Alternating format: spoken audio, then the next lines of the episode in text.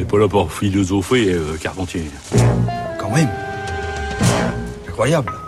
Bonjour Géraldine. Bonjour Adèle, bonjour à toutes et à tous. Aujourd'hui, vous nous parlez de secrets. Le secret a-t-il perdu de son charme? A-t-on encore des secrets? Peut-on encore en avoir?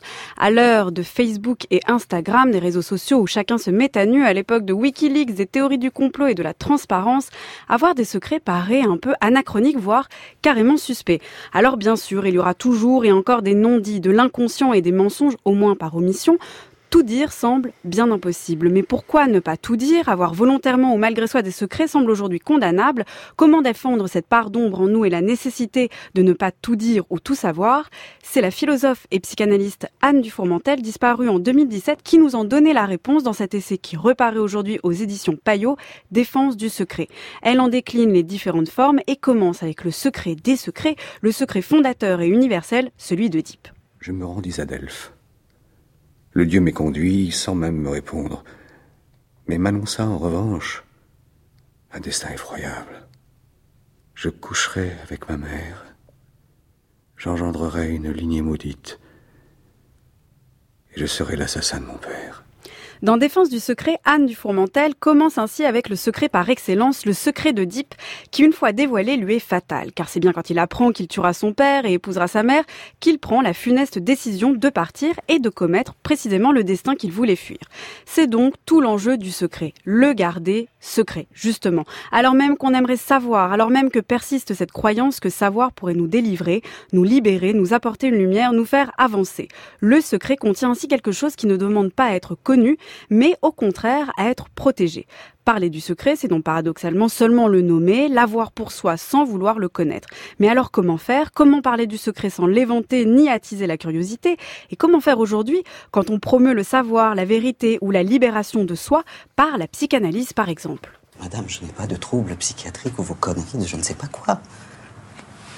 Je vois que vous suivez une psychanalyse depuis 8 ans, à trois séances par semaine. Vous avez l'air en détresse.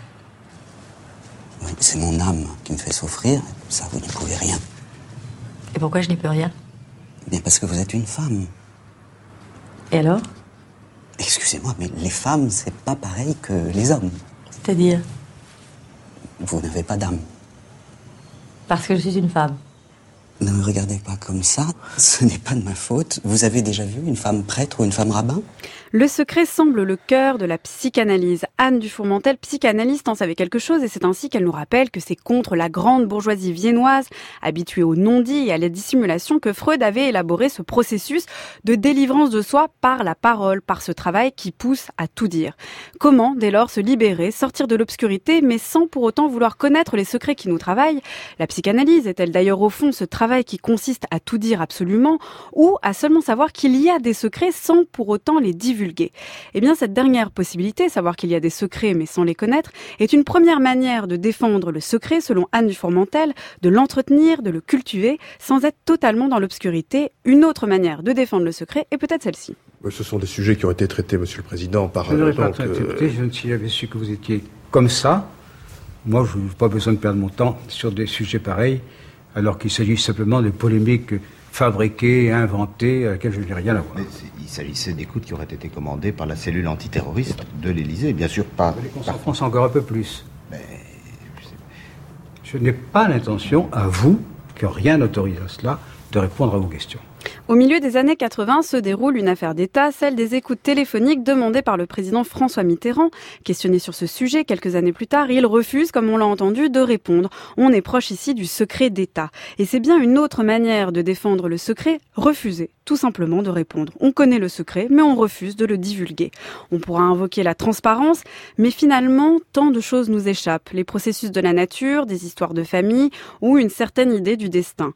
L'idée, dans ce livre, en défendant le secret, n'est pourtant pas de prôner l'ignorance, mais de savoir qu'il y a de l'ignorance, car, et c'est la leçon de ces pages, vouloir dévoiler le secret n'est jamais synonyme de vérité, mais seulement de volonté de puissance, de maîtrise.